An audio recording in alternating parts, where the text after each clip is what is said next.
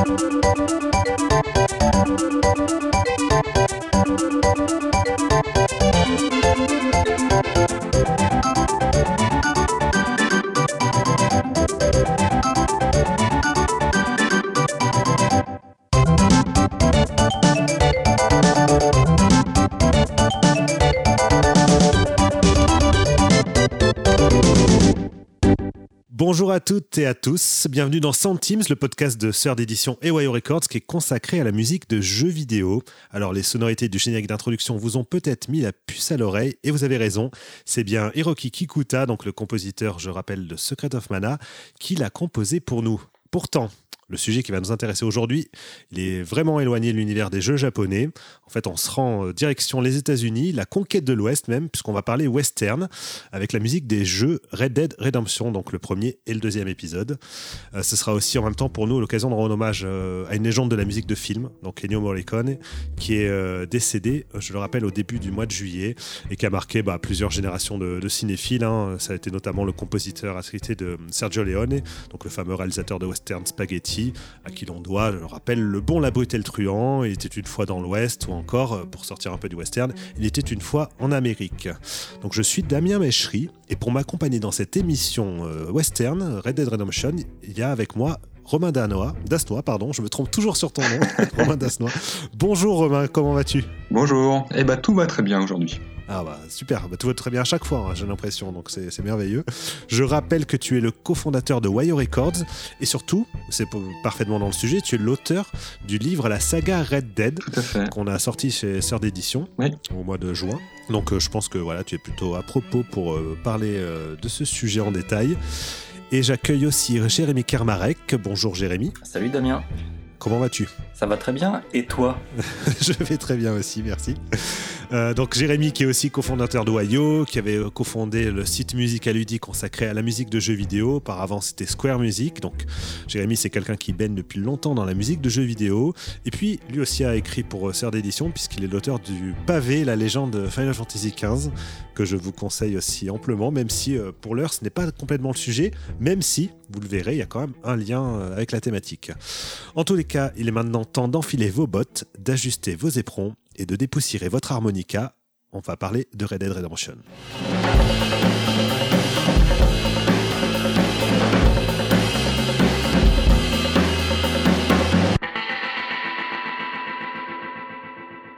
Alors, avant d'entrer dans le vif du sujet, comme d'habitude, il y a la première rubrique qui est euh, la contre-vérité. Et euh, je pense que ça va intéresser Romain. En fait, c'est une question que beaucoup de gens se posent. Donc, Ennio Morricone, c'est un compositeur qu'on associe énormément bah, à la musique de western, euh, de western spaghetti plus exactement. Et donc, globalement, dès qu'on va parler à quelqu'un, bah, tiens, est-ce que tu peux m'évoquer, euh, enfin, me dire plutôt ce que tu évoques la musique de, western bah, On va penser aux sonorités apportées par, par Morricone. Et donc, les mélanges un peu, un peu originaux avec guitare électrique, harmonica, etc.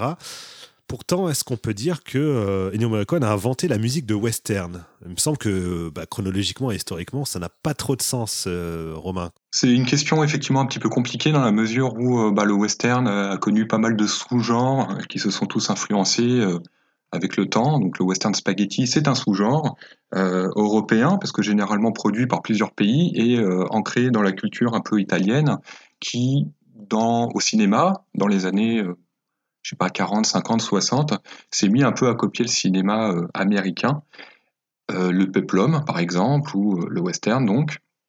Et ça a permis à ces artistes, à ces cinéastes ou à ces compositeurs de développer également un peu leur, façon de voir les choses, on va dire. Ennio Morricone, est-ce qu'il est... est-ce qu'il est, est, qu'il est, précurseur de la musique de western Non, ça c'est sûr. De western spaghetti, on peut dire que oui, parce qu'il fait partie de ces personnes qui ont initié un petit peu le mouvement euh, à la fin des années 50, au début des années 60, mais toujours en étant influencé par des euh, prédécesseurs et pas forcément ce qu'on croit. Et effectivement, en l'occurrence, en ce qui concerne le premier, la première euh, collaboration avec Sergio Leone, c'est pour une poignée de dollars, si je me trompe pas. Mhm. C'est un remake d'un film japonais qui s'appelle Yojimbo d'Akira Kurosawa et on retrouve dans Yojimbo, qui est un film de samouraï avec euh, une esthétique assez proche du western, on retrouve des sonorités un petit peu jazzy, on retrouve une musique qui sort un petit peu de l'ordinaire. donc tout ça, il y a également eu des précédents. Donc le compositeur était Masaru Sato, et souvent on dit que c'est une musique qui préfigure un petit peu celle d'Ennio Morricone. Euh, sans pour autant dire qu'Ennio Morricone a également plagié euh, la musique euh, de son confrère japonais, puisque le film, lui, a été considéré comme un plagiat, puisqu'il y a eu un, procès, bon, c'est une autre histoire. mais effectivement, oui, la musique, Ennio Morricone ne l'a pas inventée. le style existait déjà, c'est de l'easy listening, c'est assez facile à écouter, c'est assez facile à composer, mais c'est très efficace. Et dans cette efficacité, Sergio Leone et Ennio Morricone on peut vraiment dire qu'ils sont quand même précurseurs. Voilà. En fait, je pense que c'est une question même d'esthétique, c'est-à-dire que tu dis, il n'a pas copié tout à fait le style de Masaru Sato. C'est l'idée, en fait, c'est plus qu'il a copié l'approche, la dynamique, c'est-à-dire d'avoir une musique qui soit pas euh, simplement une illustration, par exemple, dans le contexte japonais avec des sonorités japonaises traditionnelles, mais euh, voilà, au contraire, d'apporter une dimension peut-être plus presque pop ou quelque chose Exactement. Qui, euh... c'est le principe de l'easy listening. On est sur une musique un petit peu pop avec des sonorités un petit peu jazzy. Ça permet d'offrir un décalage, puisque Yojimbo, c'est un film de samouraï assez violent, mais finalement c'est assez drôle. C'est un film qui, a des scènes rigolotes. Et c'est un peu le cas aussi de, Clint Eastwood. C'est un personnage un peu nonchalant, euh, il s'en fiche de tout, euh, il, euh, joue un petit peu avec les uns et les autres. Donc c'est pas une comédie, mais on est quand même pas loin d'un sujet assez léger. Et c'est aussi la révolution du western spaghetti dans un genre qui se prenait vachement au sérieux historiquement. Bah, le western spaghetti ne se prend pas vraiment au sérieux. Euh, euh, et, ça se reflète dans la musique. Oui, c'est beaucoup plus baroque en fait que le, que le western originel. Enfin, je pense à les westerns de John Ford par exemple, on n'est pas du tout dans la même philosophie, la même, la même esthétique, ni même les mêmes thèmes abordés. Hein. Enfin, le, tout le côté euh, la conquête de l'Ouest, mais avec le, prisme cowboy versus indien, c'est pas vraiment quelque chose qui a intéressé beaucoup du côté des western spaghetti. non, non, non. Et d'ailleurs, le western spaghetti est pas vraiment historique. C'est d'ailleurs, il fait partie d'une autre sous-branche du western qu'on appelle le, le western révisionniste. Donc euh, ça fait pas beaucoup, ça révise pas forcément l'histoire, mais disons que ça s'adresse un portrait euh, de l'Ouest américain qui n'est pas juste, pas forcément juste. Euh, et, en, cela, le western spaghetti, c'est vraiment du cinéma d'action, du cinéma de divertissement, et ça n'a pas d'autre d'autres fonctions que ça. Oui, alors que le western américain était peut-être plus dans, une démarche non pas historique au sens de, de s'accorder vraiment avec ce qu'était la réalité, mais au contraire dans l'idée de peut-être contribuer à construire le mythe américain quelque part. Le mythe américain, il passe aussi par là, il passe aussi par, euh, la fiction, que ce soit euh, en littérature ou au cinéma. Et il y a eu ce, le, western révisionniste et le western spaghetti a un petit peu tranché ses habitudes, puisque bah, les personnes qui le faisaient n'étaient pas américains, euh, pas nécessairement américains, parce qu'il y a aussi eu beaucoup de cinéastes révisionnistes euh, aux États-Unis, mais en ce qui concerne le western spaghetti, on est vraiment dans le divertissement, on prend le cadre parce qu'il est sympa, c'est les, les cow-boys, etc. Et ça se ressent dans la musique. Euh, la musique de New Morricone joue dès le départ avec une musique qui, euh, qui, qui, est composée au rythme euh, de coups de feu, par exemple. Ça, c'est, on, l'entend dans un film précédent qui n'est pas de Sergio Leone. et, et dans, pour une poignée de dollars, si je me trompe pas, c'est c'est des chœurs, des chanteurs, des chœurs qui, qui, qui scandent We can fight, nous pouvons nous battre. Donc c'est rigolo parce que ça renvoie vraiment à ce que à ce que ce cinéma veut faire, c'est-à-dire euh, du cinéma de divertissement où il y a de l'action et puis c'est tout. Et du coup, pour euh, marquer entre guillemets la fin de cette longue introduction, mais qui sert un peu à contextualiser tout ça, donc Red Dead Redemption, lui, est plus justement inspiré du, western spaghetti que du western John Fordien, par exemple, mais aussi du western peut-être crépusculaire qui a eu plus tard, après dans les années 70, 80, et euh, qui s'est un peu terminé mm. dans les années 90, il me semble. Hein. Je sais que Impitoyable, par exemple, d'Eastwood, ça a été un peu le une manière de dire voilà on en a fini avec le western et voici euh, voici jusqu'où ça va mm. mais musicalement en fait est-ce qu'il est dans la même direction. Alors, on va l'aborder en détail. Hein. Par exemple, on a dit donc euh, Morricone a apporté aussi ce, côté plus pop, plus jazzy, peut-être aussi à la musique de, western, avec des sonorités en tout cas différentes de ce qu'on peut attendre. Mais en fait, c'était quoi à la base la musique de western? Est-ce qu'il y a quelque chose qui, l'a défini Est-ce que c'est euh, la musique euh, country? Est-ce que c'est un lien avec, je sais pas, moi j'associe ça par exemple avec beaucoup de, de guitare sèche ou est-ce que tu, est-ce qu'il y a quelque chose qui définit ça, Romain? Alors historiquement sur le vrai, le vrai entre guillemets, hein, c'est euh, le, cinéma de western américain. J'ai pas l'impression qu'on puisse tirer un trait euh, précis euh, sur cette définition. On a tantôt des orchestres relativement classiques. Certains compositeurs ont amené des éléments contextuels comme le banjo par exemple. Ça dépend aussi des budgets les western spaghetti n'avaient pas des gros budgets, c'est aussi pour ça qu'Ennio Morricone euh, n'a pas déployé d'orchestre. Euh, mais si tout de suite il y avait eu beaucoup de budget, peut-être bien qu'au début il y aurait eu un orchestre et que la musique n'aurait pas du tout été la même. donc il l'a conçu aussi par un manque de moyens, ce qui nous rappelle aussi un petit peu l'histoire de la musique de jeux vidéo. Et par ce manque de moyens, Ennio Morricone a innové. Après, en ce qui concerne les westerns précédents, je pourrais pas dire avec certitude, oui, il y a un genre qui se démarque du reste. Je pense que ça dépend simplement voilà, des compositeurs, du budget, et, il y a autant de westerns différents qu'il y a de, westerns finalement, puisque comme je le dis souvent, c'est pas vraiment un genre, c'est plus une toile de fond et euh, dans les westerns il y a des drames, il y a des films d'action, il y a des euh, films plus euh, portés sur la politique, voilà. Donc cette diversité fait aussi partie du, genre entre guillemets. De ton côté, Jérémy, tu as une certaine affinité avec le, western, notamment le western spaghetti, ou c'est quelque chose par lequel tu es arrivé par le prisme de Red Dead justement?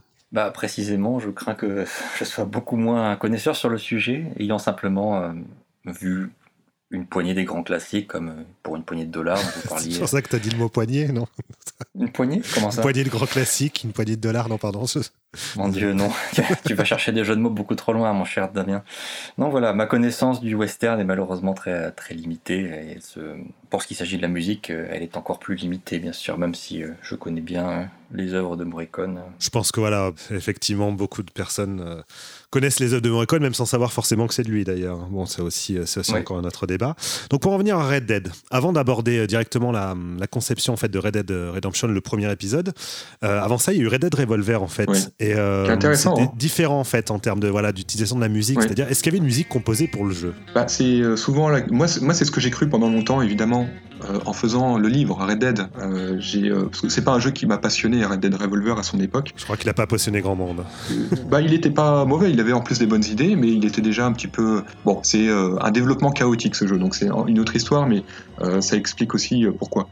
Euh, musicalement, non, ils utilisent des, euh, une banque, une banque, une banque de, j'allais dire une banque de sons, mais une, banque de musique. Ils utilisent des musiques déjà existantes, un petit peu comme le fait euh, Quentin Tarantino dans ses films. donc ils sont allés piocher dans des vraies musiques de western, de vieux, de, de vrais films de western. Il y a même un petit peu d'Ennio Morricone dans, dans Red Dead Revolver, des musiques qu'ils ont payées auprès des ayants droit, et ce qui de toute manière leur aurait coûté moins cher que s'ils avaient euh, composé réellement la musique pour l'implémenter, etc. Donc en fait, la bande son de Red Dead Revolver, elle a toujours été très bien considérée, et moi de mémoire, je me, je me disais, bon, c'est un, mauvais jeu avec une bonne musique, et en fait, euh, en fait, bah oui, c'est le cas, mais la musique n'a pas été faite pour, pour ce jeu. Donc ça, c'est assez intéressant parce qu'ils sont allés piocher complètement dans le western spaghetti, ce qui donne à, à Red Dead Revolver, qui est bourré de clichés, bah, une, esthétique et euh, une senteur euh, vraiment euh, complètement western, et au final, ça en fait peut-être le plus western de tous les jeux de western existants. Comme tu le disais un petit peu auparavant, Red Dead Redemption est d'inspiration plus western spaghetti que western classique, mais il commence déjà à s'éloigner un petit peu aussi du western spaghetti. donc avec Revolver, on est vraiment dans l'esthétique absolue. Ok, c'est plutôt intéressant, mais alors c'est marrant parce que finalement cette idée d'aller piocher dans des banques de musique, enfin des musiques préexistantes pour le jeu, c'est quelque part ce que faisait tout le temps Rockstar avant avec tous les GTA notamment à chaque fois. Euh, alors oui, ce qui est rigolo, c'est que c'était déjà le cas dans GTA. Euh, mais Red Dead Revolver n'était pas Rockstar à l'époque, c'était un autre studio de développement. donc, euh, coïncidence amusante. C'est une coïncidence et, je pense que c'est aussi une manière d'illustrer des jeux qui sont très connotés par leur univers euh, et, au final, euh, cette logique se rejoint. Depuis bien, avant euh, Red Dead Redemption, Red Dead Revolver avait déjà des points communs évidents avec GTA. Ça se voit aussi sur d'autres choses. Là, on parle de la musique, mais c'est aussi le cas dans, dans, le gameplay et compagnie. Bon, effectivement, et, on a ça dans GTA. Et, c'est, et ça se rejoint après, tout à fait, sur Red Dead Redemption, puisque les gens qui vont travailler sur Redemption, en partie, sont aussi des gens qui travaillent sur GTA. il faut savoir que donc Red Dead Redemption, le premier épisode, c'est le le premier jeu, ou l'un des premiers jeux Rockstar en tout cas, à avoir eu de la musique composée spécialement pour le jeu. C'est-à-dire qu'il ne le faisait pas du tout avant. Je crois bien que c'est le après, premier. c'est devenu finalement un peu. C'est le premier, c'est ça? Je crois bien que c'est le premier. Il a été fait en parallèle il me semble. à GTA 4. Euh, qui est sorti. GTA 4 pour le coup qui n'a euh, pas de, enfin à part le thème principal euh, Soviet Connection, le mm. reste n'a pas été composé pour le jeu. Donc du coup c'est vrai qui est sorti quelques années avant. À partir de Red Dead 1 qu'ensuite justement leurs jeux ont toujours eu ensuite des musiques vraiment des bandes son composées spécifiquement pour les jeux. C'est le cas de GTA 5, c'est le cas de Max Payne 3 et évidemment de, Red Dead Redemption 2. Ouais, tout à fait. Donc ça c'est intéressant. Et pour superviser tout ça, je crois qu'ils ont fait appel donc à un DJ qui s'appelle Ivan euh, Pavlovich, si je me trompe pas, qui a fait un peu la gestion de la supervision musicale en fait. Euh, c'est quelqu'un de d'assez important aux États-Unis dans l'ombre. Alors c'est pas vraiment un DJ, ça c'est euh, c'est un DJ, mais euh, dans la définition américaine. Pas, il va pas dans les boîtes de nuit, quoi. C'est voilà, c'est dans la définition américaine. C'est quelqu'un qui est un programmeur euh, musical et d'artiste. Voilà, dans des boîtes de nuit ou sur des scènes de musique actuelles. Il est aussi il fait de la musique, il est musicien, compositeur. Je pense qu'il est aussi DJ au, sens où on l'entend communément en français.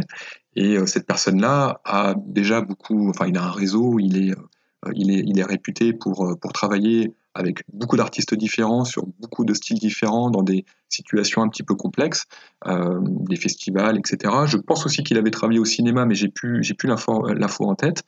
Et, euh, et Rockstar, donc euh, c'est adressé à lui pour qu'il puisse gérer toute la musique dans GTA, dans GTA 4, puisqu'il a été embauché après GTA 3 de mémoire. Et forcément, bah, il a travaillé sur Red Dead Redemption. Il, a conceptualisé euh, toute la dimension musicale du jeu qui se sépare en, deux grandes catégories. Donc il y a les chansons euh, euh, qui sont très contextuelles, et puis il y a euh, bah, il y a la musique de fond, donc euh, la, bande originale pure, euh, instrumentale, où il va faire appel à différents artistes pour, pour créer l'ensemble. Alors justement, qui est-ce qu'il est allé chercher pour composer la bande originale? Il me semble qu'il est allé voir justement pour chercher un groupe en fait qui, qui aurait déjà assimilé cette culture, cette culture locale, cette culture western ou en tout cas américaine. Alors on n'a pas les détails de sa, de sa recherche, mais il est allé chercher des groupes locaux dans l'Ouest américain pour avoir justement cette empreinte musicale propre à, la frontière, c'est-à-dire avec des influences euh, euh, sud-américaines. Enfin, le Mexique, c'est pas euh, l'Amérique du Sud, mais on, est, dans ces influences latines et les influences évidemment américaines profondes, donc la folk, le blues, le rock, ce qui n'est pas le cas de la culture américaine euh, dans le nord du territoire, puisque euh, mhm. ce, monsieur Ivan Pavlovich, il, vient de Chicago. Et donc il, il trouve un groupe local, qui n'est pas, qui pas un groupe extrêmement célèbre, qui s'appelle Friends of Dean Martinez. Alors Dean Martinez, c'est personne, mais ça renvoie probablement à quelqu'un qu'ils ont connu euh, en tout cas, j'ai pas trouvé l'information. Et c'est un groupe euh, assez, euh, assez étrange, fait de briquets de broc. C'est des musiciens qui viennent, qui partent. Il y a un noyau dur. Et la musique, elle est, elle est très variée. C'est globalement un rock très américain, donc ce qu'on va plutôt appeler un rock expérimental avec de l'ajout de sonorités de jazz, avec l'orgue Hammond qui est très présent en musique américaine, avec, avec toute cette dimension acoustique, mais aussi une dimension électronique. Donc on est sur quelque chose de très américain, ce qu'on appelle d'ailleurs l'americana. C'est un, genre de musique américaine euh, un peu proche de la country, on va dire. Et il développe comme ça euh, des albums euh, qui sont qui passent un peu du coq à l'âne, mais qui ont quand même une senteur vachement un peu western. On a des, sonorités un petit peu atmosphériques avec le côté justement un petit peu western spaghetti, peut-être un peu Ennio Morricone. C'est ce qui peut nous mhm. nous faire rappeler ces guitares comme ça qui qui résonnent un petit peu dans, dans l'espace. Donc on est euh, on, est, en écoutant leurs albums, on est déjà dans une ambiance qui reflète bien cette culture. Jérémy, tu avais entendu parler de, ce groupe? Bah Oui, en fait, c'est une anecdote un peu marrante. Mon frère, qui est un grand amateur de musique, euh, m'avait fait découvrir le groupe Friends of Dean Martinez avant que je joue à Red Dead Redemption. Ah. Et ce qui est marrant, c'est que il m'avait fait découvrir ce groupe avec un de leurs albums qui s'appelle Wichita Lineman, qui est en fait la BO d'un film qui n'existe pas. Vous savez, il y a parfois les groupes de musique aiment bien faire ce genre d'exercice. Ils s'imaginent un film et ils composent la bande originale alors que le film n'existe pas. Donc là, c'est un CD qui est sorti au début des années 2000, qui est assez confidentiel parce qu'apparemment il est sorti séparément dans certains territoires uniquement. Mais il se trouve que mon frère l'a fait écouter. C'est seulement plus tard que j'ai compris que c'était euh, Bill Helm et Woody Jackson euh, qui avaient travaillé sur Red Dead Redemption. Et donc, ce qu'il faut voir, c'est que ce CD-là, on comprend bien qu'ils avaient une envie de faire de la musique pour l'image. C'était déjà palpable. Le CD s'ouvre par un, son de projecteur de cinéma qui s'allume. Puis après, dans le CD, on a certaines musiques qui ont des noms euh, assez équivoques. Par exemple, sans équivoque, pardon. Par exemple, il y a un main theme, un thème principal. On, peut, imaginer effectivement que ça se, c'est associé à un film. Et euh, on peut revenir au, au, style de musique de, Friends of Dean Martinez, j'aimerais aussi souligner qu'on peut vraiment trouver une approche de post-rock dans ce qu'ils font, c'est-à-dire euh, un, genre, de musique qui utilise les instruments du rock, mais pour faire des styles généralement plus atmosphériques, plus basés sur l'ambiance, des choses plus, plus longues et contemplatives. Et je trouve que c'est quand même quelque chose qui colle très bien à la musique de jeux vidéo quand on y réfléchit. Et c'est difficile de pas imaginer que c'est cet aspect-là qui a intéressé. Tu, veux, tu veux dire sur la temporalité, en fait, la manière d'étirer quelque part le morceau? Oui, bah en fait, c'est très contemplatif.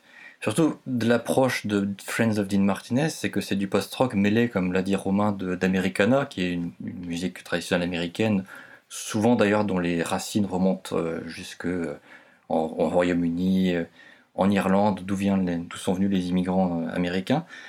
Ça sent la poussière, tu vois, c'est ça sent la, la végétation, c'est les, les virevoltants qui tournent sur les sur les pistes de, de terre. bien, ça, ça, sent le désert, quoi, tout simplement, et c'est, ça colle parfaitement, quoi. Et tu as cité Bill Helm et Woody Jackson. Alors, qui sont ces gens? Est-ce que euh, peut-être Romain, tu peux nous les présenter?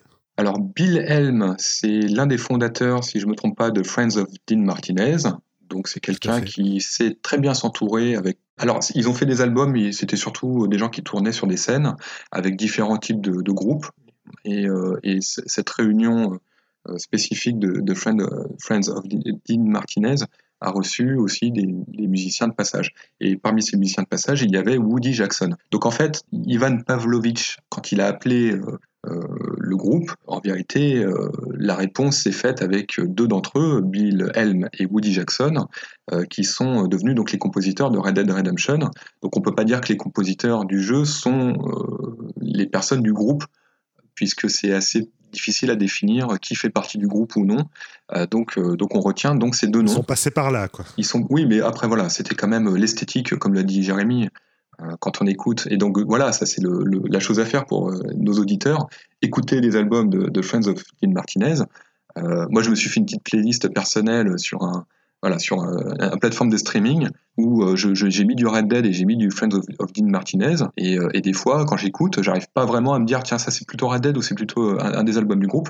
On est vraiment totalement dans, dans, dans l'esthétique a priori qui a été recherchée, puisque finalement, c'est exactement ce qu'on retrouve au final dans le jeu. Et puis j'ai vu une interview de Woody Jackson où il a expliqué qu'il avait plus de 400 albums de, de Morricone dans sa. Ouais. dans, ça c'est rigolo parce que je, je suis pas sûr sûr que toutes les musiques de Morricone aient, euh, est connu une, version CD, pour être honnête. Mais euh, voilà, on le croit sur parole quand même. Après, il a peut-être pris 25 euh, éditions à chaque fois de la même bande son. Ouais, je crois. pas dit. Parce que pour, pour revenir très rapidement sur Ennio Morricone, oui, il a écrit plus de 500 musiques de téléfilms et de, et de musiques de films. tout n'est pas très intéressant pour être honnête. Il y a beaucoup, beaucoup, beaucoup, beaucoup de musiques d'Ennio Morricone qui ne font que 10, 15, 20 minutes. Euh, il a fait beaucoup d'œuvres assez peu, euh, assez peu denses euh, en termes de, durée ou même d'esthétique. Il faut dire qu'avec un tel volume, c'est difficile de tenir, de tenir enfin, sur des compositions aussi énormes. Oui, non, mais c'est quelqu'un qui, écrivait beaucoup, très vite, et qui n'a pas fait que de la grande qualité, mais ça, c'est le propre de tous, les, de tous les artistes. Il y a toujours des, œuvres plus ou moins. Et, je ne pense pas qu'à chaque fois, ils aient fait une bande originale c'est pareil. Mais voilà, ça, c'est voilà, pour fermer la parenthèse. Mais, mais effectivement, ça revient souvent dans leur, dans leur langage. le cinéma, la musique de film, comme le disait euh, Jérémy, ça s'entend déjà dans leurs albums originaux, euh, qui a cette esthétique de contemplation qui pourrait convenir à pratiquement n'importe quelles images, euh, à partir du moment où on est sur cette idée de grands espaces, que ce soit les westerns, les road movies. C'est exactement l'ADN de, leur groupe Friends of Dean Martinez, et musicalement, bah, ça convient totalement à Red Dead. ils ont peut-être même utilisé les musiques du groupe euh, à, l'époque pour euh, comme on fait souvent au cinéma en euh, en musique en, musique temporaire voilà. Et je pense que ça convenait parfaitement puisque c'est composé souvent sur la même tonalité etc donc c'est vraiment intéressant de se pencher sur leurs albums. Après voilà la différence c'est maintenant comment ils ont dû composer la musique finalement pour le jeu. C'est-à-dire que la grande particularité de, des jeux, et notamment un jeu aussi dense et long que, que, Red Dead Redemption, qui est pour rappel un jeu à monde ouvert, donc dans lequel le joueur peut se balader et euh, voguer à ses occupations en fonction de ses envies. Euh, comment est-ce qu'on compose pour ça? C'est-à-dire que c'est pas comme un film qui, dure, euh, qui a une durée prédéfinie de 1h30 par exemple, pour laquelle on a des morceaux qui doivent se caler précisément à des scènes. Mm. là, la musique, elle peut s'étirer, elle peut être. enfin, le joueur lui-même, il peut passer plus de temps sur une scène que qu'un autre joueur. Donc, comment est-ce qu'on compose et en fait, quelque part, comment est-ce qu'ils se sont débrouillés pour, pour, faire ça Parce que je crois savoir, et ça va donner un indice sur la quantité énorme de travail qui a été accompli sur, sur la bande-son, qui a eu en tout près de 24 heures de musique fonctionnelle, en fait, composée pour le jeu. C'est, j'ai pas trouvé plus d'informations, malheureusement, sur ces fameuses 24 heures de musique composée. puisque bah, habituellement, quand on prend un jeu relativement long, c'est le cas par exemple des RPG japonais, on les connaît bien, donc j'aime bien citer ces exemples-là. Euh, quand on dit euh, il y a euh, tant d'heures de musique composée, il y a des boucles, parce qu'on les entend sur les, les albums, mais si on prend une boucle par composition, et qu'on les met bout à bout, ça nous donne une formule assez précise de ce qui a été fait. En ce qui concerne Red Dead, quand on dit 24 heures de musique composée, moi je suis pas sûr que ça soit 24 heures de musique entre guillemets différentes composées comme ça bout à bout qui ferait 24 heures. On est sur des boucles qui sont composées d'ailleurs sur la même tonalité euh, et très souvent sur le même tempo. Oui, je crois que c'était un tempo de 130 battements par minute, il me semble. Ouais, euh, qui pouvait diviser en battements de, en, demi-mesure de 65, 65 euh, battements, ce qui permet de s'adapter à à peu près toutes les situations d'action ou un peu plus un peu plus lentes ou contemplatives, et ce qui permet surtout aux morceaux d'être interchangeables, adaptables, justement pour ce côté implémentation de la musique. Et sur les 24 heures de musique composée, moi je pense au contraire qu'il n'y a pas 24 heures de musique composée, euh, mais qu'il y a euh, une très grande quantité de variations. Voilà, une très grande quantité de boucles et de bouts de musique composés euh, les unes les unes aux autres et que combiné, ça a donné 24 heures de, de variation. donc effectivement, c'est un, un, travail extraordinairement complexe pensé comme ça mais il n'y a pas 24 heures de musique euh, in fine. Et d'ailleurs, on le voit sur les bandes originales. Quand on écoute les bandes originales, souvent on a des surprises parce que la musique ne ressemble pas forcément à ce qu'on a dans le jeu. Ce qu'on avait entendu dans le jeu. Euh, parce que forcément, ce qu'il y a dans le jeu, c'est euh, c'est lié à toutes ces questions d'implémentation. Voilà, qu'on soulèvera, je, je, pense, un peu plus tard. Oui, oui, on y, on et, voilà. Donc c'est compliqué à, répondre parce que de quelle manière ils travaillent, on n'a pas forcément beaucoup d'indices. et en même temps, on s'en doute un petit peu par réflexion. On se dit, bon, voilà, ils ont fait comme ça.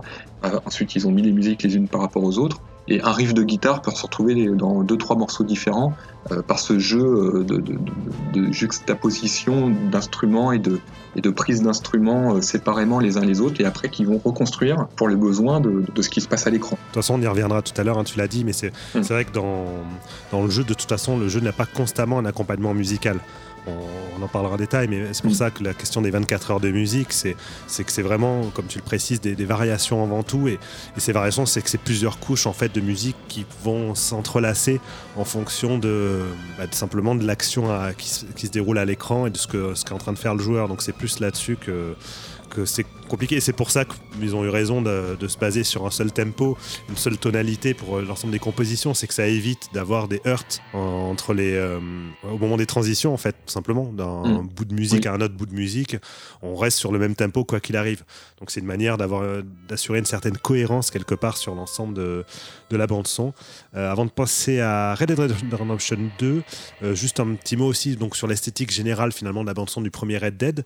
On l'a dit, donc on a déjà parlé un peu de Friends of Dean Martinez et tout, de leur approche, l'Americana, etc.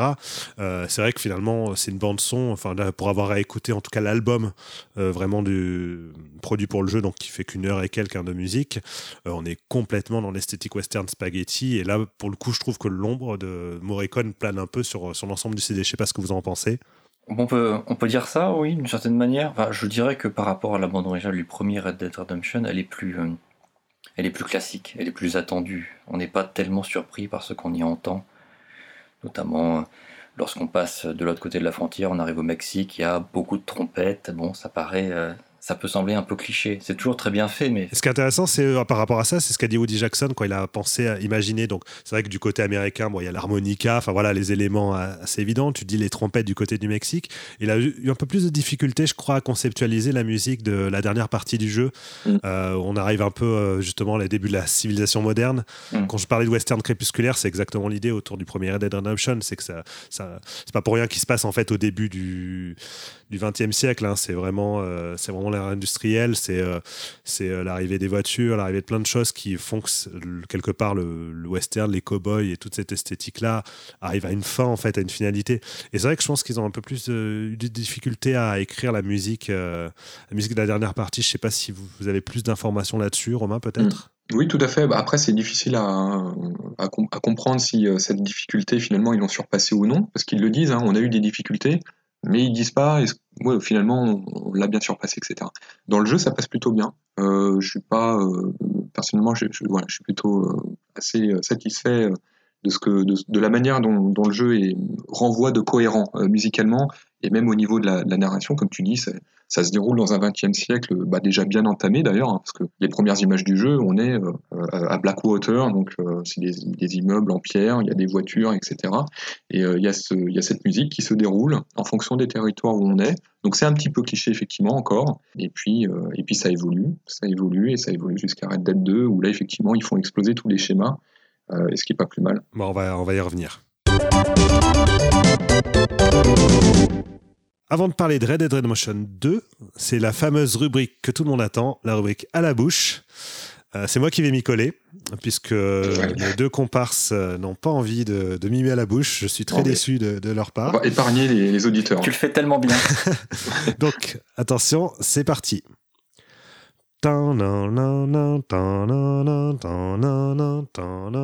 Voilà, bon, c'est très répétitif. J'entends d'ici euh, Denis, s'il écoute l'émission, qui se fout de moi encore parce que je m'amuse à, faire quatre notes en On se fout tous de toi, en fait, intérieurement. Voilà. Mais euh, donc, vous l'aurez peut-être reconnu. C'est un motif euh, rythmique qu'on entend énormément dans mm. Il était une fois dans l'Ouest. Hein, c'est le, qui accompagne le thème de l'homme à l'harmonica. C'est aussi un motif qu'on retrouve au tout début de Red Dead Redemption 2, donc lors du premier affrontement, si je ne me trompe pas.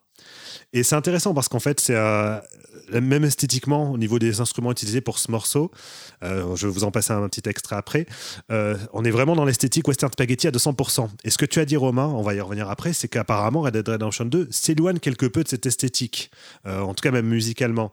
Donc, est-ce que euh, avant d'aborder le design plus loin, est-ce que ça a du sens finalement que le premier morceau d'affrontement du jeu soit celui qui soit le plus western spaghetti ou est-ce que c'est euh, un pur hasard? Ah, J'en sais rien si c'est un hasard ou non euh, dans la tête des compositeurs. Moi, j'ai pas eu cette impression que ce soit spécialement western spaghetti ou non. effectivement, on est sur un motif à trois notes en accompagnement sans, sans déploiement harmonique, donc on est sur une musique de tension et effectivement c'est une fusillade c'est euh, il y a un peu de tout dans Red Dead 2 effectivement. C'est plus sa diversité euh, qui, qui, qui, le définit euh, mais dans cette diversité il y a aussi des musiques qui sont plus marquées que d'autres dans l'esthétique western western spaghetti etc ne va pas trop vite Romain en besogne. Ah. nous allons y revenir. Ah, donc juste quand même parce que c'était à la bouche mais il faut bien que on illustre musicalement ce que j'ai tenté de maladroitement mimer à la bouche. Je vous laisse écouter d'abord un extrait de, du morceau en question dans Red Dead Redemption 2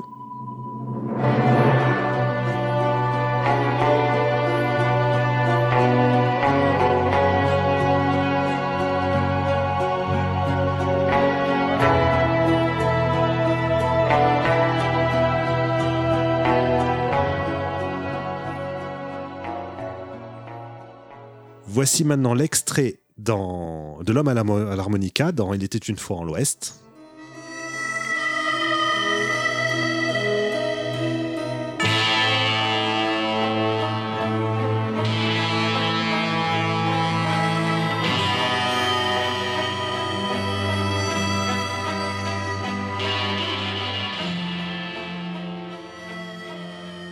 Petit bonus, un hommage de Hans Zimmer aussi à ce morceau de Neo Morricone de la l'harmonica, un hommage qu'il a fait dans Pirates des Caraïbes 3 avec la musique parlée. On écoute.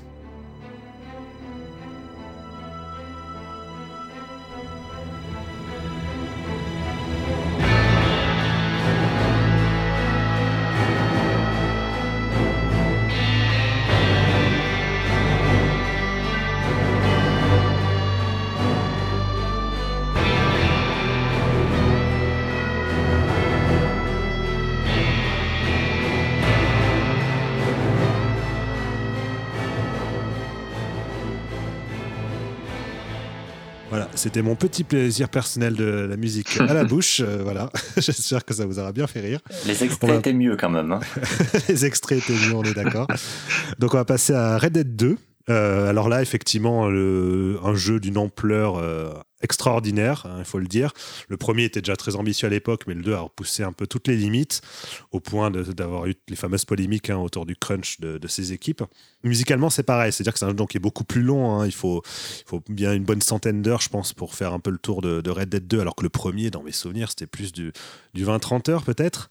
Euh, donc musicalement, pareil, le travail euh, accompli a dû être un peu différent. Il me semble que Woody Jackson, cette fois, était sans Bill Helm. Alors, est-ce que est-ce qu'il y a une explication à ce sujet-là, Romain non, non. Moi, j'en ai, ai, pas trouvé. J'ai cherché, mais j'en ai pas trouvé. Et euh, il me semble, mais ça c'est une analyse personnelle, elle est probablement, pas, probablement je ne sais pas, mais elle est peut-être fausse. Mais je pense que la vraie, euh, le vrai compositeur du duo, euh, c'était plutôt Woody Jackson. D'ailleurs, il est crédité comme étant le seul compositeur du main, du main theme, donc euh, du jeu, euh, du premier jeu, que, que l'on retrouve dans, dans, le 2. Donc je pense qu'en fait c'était la vraie tête. Et, puis surtout ensuite, euh, Woody Jackson a travaillé sur Max Payne, sur Noire, sur GTA V. Donc je pense qu'il s'est entièrement ouvert à, à cette, à cette collaboration avec Rockstar. Voilà, donc il n'y a pas d'explication, mais voilà, c'est le seul qui est survécu effectivement. et puis, et puis le résultat étant parfait, selon moi. Donc, euh, Au moins, le mot est lâché. Parfait. Mais alors, du coup, lui, en termes d'écriture, de, composition, on a peut-être eu plus d'informations, je pense, sur, sa, ses méthodes. On a beaucoup d'interviews. Alors, cette fois-ci, je crois, on ne parle plus de 24 heures de musique, mais je crois d'une soixantaine d'heures de musique. Enfin, un truc euh, tellement improbable que c'est difficile à conceptualiser. Mais il faut savoir que le jeu aussi a été produit sur plus de, plus de 5 ans. Hein, donc oui, c'est euh, un compositeur, entre guillemets, maison. Donc, il a travaillé sur tout le développement du jeu. Et effectivement, un compositeur sur, sur 5 ans. voilà. Ce qui est quand même très rare. Hein. En général, les compositeurs dans le, dans le jeu vidéo ou dans le cinéma sont souvent appelés un peu au dernier moment, dans les, dans les six derniers mois peut-être. Bah, effectivement. Euh, mais là, bah, en plus, il travaille, donc, comme je disais, sur d'autres jeux, donc en parallèle, il est là. Et bon, voilà, après, on n'a pas plus de détails. Mais le fait d'être là, bon, bah, voilà. Et, ça, participe vraiment à l'esthétique euh, narrative, puisque plus que sur le premier Red Dead, on a, euh, on a une musique qui est vraiment beaucoup plus en phase avec avec l'ambition du jeu qui est beaucoup moins d'action euh, que le premier épisode et, beaucoup plus euh, intellectuel, j'ai presque envie de dire, émotionnel, peut-être pas intellectuel, mais beaucoup plus émotionnel, beaucoup plus, construit sur la psychologie et sur l'histoire une histoire avec un grand H. Donc, euh, donc la musique avait vraiment besoin d'illustrer tout ça de manière. Euh, et on est encore un petit peu dans, dans, une, dans, une, dans une formulation cinéma. Euh, donc c'était, je pense, nécessaire qu'il soit là tout le long. Alors je crois savoir que justement pour, pour composer la musique, donc il a travaillé avec pareil énormément d'instrumentistes, hein, de, de, musiciens de, de tous bords. Je crois qu'il y a eu plus d'une centaine de musiciens impliqués en tout sur le, sur le projet, mais pas au sens euh, euh, sans, musiciens comme dans un orchestre, où là ils vont tous jouer là, une partition qui est prédéfinie, mais là c'est plus des musiciens qui vont, qui vont y venir en fonction de, des besoins euh, esthétiques d'un morceau. Et je crois qu'il y a ce qu'on appelle le call and response, qui est une manière de, composer qui joue pas mal sur, sur l'improvisation. Je sais pas si vous pouvez m'en dire plus à ce sujet. C'est quelque chose qu'on a en, concert, avec toute la dimension un petit peu d'improvisation. Euh, pas forcément dans le jazz d'ailleurs, parce qu'on parle d'improvisation, souvent euh, on l'associe au jazz, mais dans toutes les musiques, euh, sur scène, sur une musique scénique. Donc c'est les musiciens jouent un morceau sur une tonalité et chacun va avoir son petit solo, etc. Et, et les autres musiciens vont lui répondre en live et on les voit. C'est des musiciens qui peuvent vraiment beaucoup s'amuser sur scène. limite ils sont ils sont seuls sur scène, il n'y a pas de public. donc ça c'est vraiment le, le concept d'appel de, de, et de réponse en musique. Et ils ont appliqué ça dans la musique de Red Dead. Je pense même qu'ils l'avaient fait euh, sur le premier, euh, le premier euh, opus. Et c'est quelque chose qui peut s'entendre dans la mesure où quand on se balade dans le jeu, moi j'avais utilisé un petit peu cette formule de dire que la musique de Red Dead c'était un peu comme une pluie passagère. De temps en temps elle est là, de temps en temps elle n'est pas là. Il y a un instrument voilà, qui donne des notes. Et puis après, il y a un silence, et puis après, c'est un autre instrument qui va répondre. mais au niveau de l'oreille, ça reste cohérent. Donc on, sent que ça a quand même été construit, c'est pas juste euh, de la musique euh, positionnée comme ça de manière hasardeuse, euh, ce qui a existé dans le jeu vidéo. Et il y a beaucoup, beaucoup, beaucoup de musiciens effectivement qui sont derrière, qui sont en, studio, et puis comme on l'a dit, ça s'étend sur plusieurs années. Donc il n'y a pas un orchestre de 100 musiciens, mais on a évidemment plusieurs musiciens, de nombreux musiciens qui se sont succédés pour, pour, pour donner vie à tout ça. Du coup, en fait, on est encore une fois sur une dynamique de de musique qui évolue en fonction de, l'action, en fonction de, de, ce qui se passe à l'écran, de ce que va faire le joueur, de sa manière de se déplacer dans son environnement. Là aussi, ça implique énormément d'imbrication musicale, en fait. Euh, c'est pour ça que le, travail avec plusieurs musiciens est, intéressant. Mais d'un point de vue esthétique, quelle a été l'approche en fait de Woody Jackson? Est-ce qu'il a été dans la continuité de, de ce qu'il avait approché avec le premier, donc quelque chose qui est très influencé par le western spaghetti, ou est-ce qu'il est allé vers peut-être plus d'expérimentation? Bon, tu as, as, déjà plus ou moins spoilé la chose tout à l'heure, Romain, en disant que voilà, ça, ça évolué vers, non, mais oui, un, euh, autre aspect. Mais est-ce que tu peux détailler peut-être un peu plus euh, cette dimension la musique, elle suit euh, la logique narrative, j'ai envie de dire. Donc, le Red Dead, Red Dead 2 est beaucoup, infiniment plus ambitieux que le premier, en termes d'histoire, en termes de personnages, en termes de, portée émotionnelle, hein, comme je le disais juste avant. Même si émotionnellement, on est déjà servi dans le premier Red Dead. Oui. Mais on va beaucoup plus loin dans le 2, il y a des personnages qui sont un petit peu beaucoup plus construits.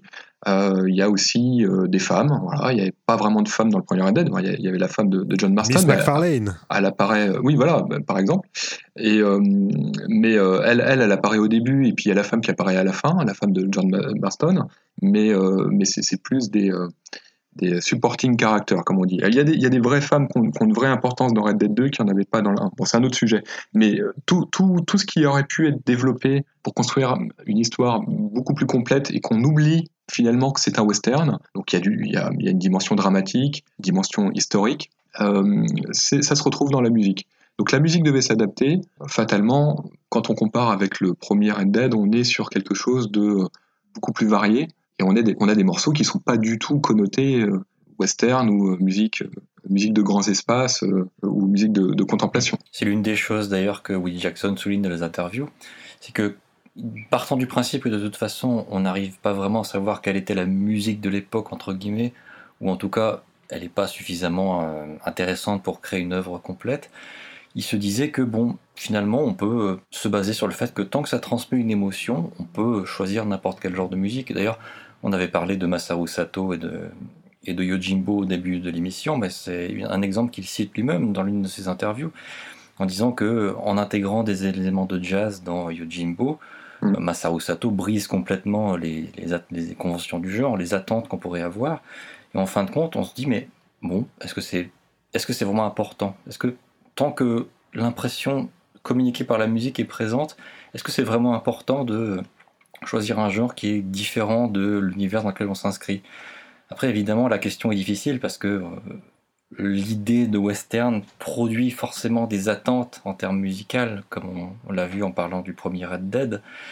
Et euh, Woody Jackson a dit à quel point ils se sont beaucoup, beaucoup demandé quelle euh, orientation musicale ils allaient choisir. Ils, disaient même qu'ils ont changé au moins quatre fois de, de direction musicale en cours de projet, en passant de choses plus extrêmes, puis en revenant à quelque chose de plus typé western.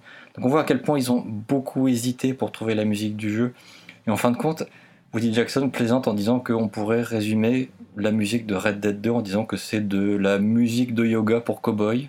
Ça me paraît être un résumé assez, assez bien trouvé finalement parce que c'est, c'est effectivement de la musique reposante mais avec euh, des instruments euh, d'époque. Oui. J'ai l'impression que ce côté contemplatif, c'est euh, vraiment euh, spécifique à enfin, Red Dead 2 plus encore que dans le premier. On le retrouvait déjà énormément dans le premier, les, quand on chevauchait euh, dans, mm. dans les déserts et tout. Enfin, il y avait les soleils couchants, bon, des choses assez marquantes à ce niveau-là. Mais le 2, en tout cas, de même la manière dont tu le décris, Romain, puisque oui, je l'avoue, moi je n'ai pas encore fait Red Dead Redemption 2, ça a l'air de peut-être plus organique encore dans, dans sa manière d'imbriquer à la fois le, le, monde dans lequel le joueur évolue et, et les éléments narratifs, artistiques. Oui, c'est c'est c'est la, la, plus passagère. Euh, la musique s'inscrit dans l'univers de manière effectivement organique, euh, accompagne le joueur sans être présent, euh, comme je dis souvent aussi, en papier peint sur certains autres jeux. Et ça, et ça rejoint d'ailleurs une autre série, c'est Elder Scrolls, Skyrim par exemple, ou, mm-hmm. ou Morrowind, où effectivement on se balade et la musique elle apparaît par petites touches. Euh, donc la musique encore dans, Skyrim, elle est, beaucoup plus présente, elle est beaucoup plus écrite, euh, mais, euh, on, a, tout à fait cette sensation-là. Mais il y a aussi des phases très narratives, notamment bah, dans la partie mission de Red Dead Redemption 2. La partie mission, c'est la partie histoire en gros, qui, s'oppose un petit peu à, la partie contemplation et exploration de l'univers du monde ouvert.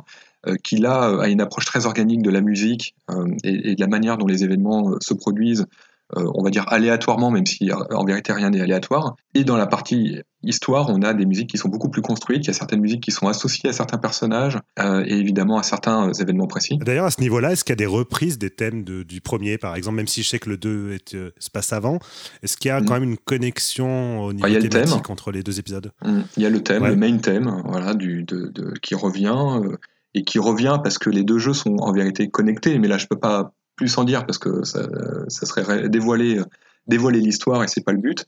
Euh, mais les deux jeux sont connectés. On peut dire que certains personnages sont présents dans les deux. Voilà. Et ça, je pense que tout le monde le sait. Voilà, les deux jeux, les deux jeux se suivent euh, euh, parfaitement. Donc la jonction entre les deux jeux est également illustrée en retrouvant le thème du, du, premier jeu dans le second. Mais sinon, non, ça n'a rien à voir. Et on n'a pas parlé des chansons, mais il y a aussi euh, toute la dimension euh, des chansons qui, viennent illustrer. Dès euh. le premier épisode d'ailleurs, hein, c'était un truc assez marquant dans le premier. C'est quelque chose qu'ils ont fait. Ouais, c'est quelque chose qu'ils ont fait de manière très brillante. J'avais des sensations comme ça au cinéma. J'ai pas forcément de d'exemples à donner, mais on a une musique qui est très organique, qui nous accompagne sans, sans nous accompagner réellement, qui est présent sans être présent. Et il y a un point crucial dans Red Dead euh, Redemption, le premier, quand on traverse la frontière mexicaine, on remonte, on remonte, sur son cheval après euh, une fusillade légendaire sur le, fleuve, euh, le Rio Bravo, je sais plus comment il s'appelle. Et quand on remonte sur son cheval, on part en direction de là où il faut aller, donc on traverse un désert. Et là, il y a une musique qui démarre, une chanson qui démarre, Far Away. Far Away et en plus, qui n'est pas du tout, enfin, je dirais pas que ça dénote, mais sur le moment, on peut se dire ça dénote parce que c'est pas une musique très rythmé, c'est très lent, c'est très mélancolique. Euh, et ça, ça fait mouche. je pense que tous les joueurs de l'époque ont été marqués par, euh, euh, par ça. Et, petite parenthèse, on retrouve totalement cette sensation, en tout cas pour ma part, dans Death Stranding, donc de Hideo Kojima, où on a ce côté très contemplatif. Et à un moment donné, on arrive en haut d'une en haut d'une montagne, d'une colline, et là il y a une chanson qui démarre. toujours, sur un, toujours sur un mode très mélancolique euh, Quelque chose qui euh, revient beaucoup dans Death Ouais, ça revient beaucoup. Et, à chaque fois, ça fait mouche. Et à chaque fois, ça, ça, ça, met, ça met les poils. Donc, donc, on a ça dans Red Dead. On a ça dans Red Dead 2 de manière plus prononcée encore. Ah. Et ça participe. Et là, pour le coup, les musiques, elles sont pas. Euh, elles sont. On, pourrait croire qu'elles viennent de, de cette époque-là. Mais ce sont des musiques ah, originales. C'est ça, justement, j'avais demandé en termes esthétiques à quoi elles ressemblent ces chansons. Quelle est la différence avec les avec les, musiques instrumentales bah, Ma sensation personnelle, oui, c'est que ça, ça, pourrait venir de, de cette époque-là. Hein. Je sais pas ce qu'en pense Jérémy, mais euh, moi, c'est ce que. Évidemment, c'est difficile parce qu'on n'était pas là pour le savoir, mais ils ont choisi spécifiquement des musiques avec un côté acoustique, avec des accompagnements. Bah, Far Away, c'est accompagné par de la guitare, donc forcément, ça rappelle immanquablement l'esprit de la musique du jeu d'origine. Ce qu'on peut remarquer d'ailleurs aussi par rapport à l'intégration des chansons dans les deux Red Dead Redemption, c'est le fait que comme la musique du jeu, en dehors de ça, est très contemplative, souvent on la remarque même pas d'ailleurs pendant l'émission, elle renforce l'action, mais elle est pas, on n'a pas de moment où on se dit oh, mon dieu la musique elle est vraiment super mm. belle. Non, elle accompagne vraiment bien l'action. Et justement, c'est parce que soudain, en plein milieu de cette aventure dans laquelle on ne remarque pas tellement la musique, eh bien on se retrouve avec une chanson. Évidemment, Far Away, c'est le meilleur exemple. Hein, et comme tu le disais, Romain, tout le monde s'en souvient. Moi, ça fait contraste. Un grand souvenir de, mm du moment où je l'ai entendu. En plus, c'est tellement personnel que ça dépend du moment de la journée, par exemple. Moi, quand je l'ai entendu, j'arrivais sur de l'autre côté du fleuve de nuit. Ah oui. Donc pour ah. moi, c'était une musique de nuit et la fin accompagnait le lever du soleil. Donc il y avait vraiment une certaine beauté euh, formelle. Et j'ai regardé des vidéos pour préparer cette émission et celle que j'ai trouvée, c'était deux jours. je l'avais vécu de jour, moi aussi. moi aussi. C'est moi, je trouve c'est moins bien deux jours quand même. enfin, c'est différent. probablement, j'avais mon, ma propre, mon propre ressenti associé à la nuit. Et donc le fait que ce soit inattendu, parce que personne, je pense, s'attendait à entendre cette chanson à ce moment-là, fait que c'est d'autant plus mémorable. Ça, ça, ça, on n'est pas assailli sans arrêt de mm. musique qu'on entend en boucle. Et là, on se retrouve soudain confronté à cette musique qui nous accompagne. Et le cas de Unshaken dans Red Dead 2 ah. est un calque à peu près de Away. Alors, n'avancez pas trop vite puisque ça va être tout ça, notre, euh, notre, sujet, de, enfin, trois derniers, troisième et dernier sujet de l'émission, justement. Donc, gardez vos arguments, on, va, y revenir.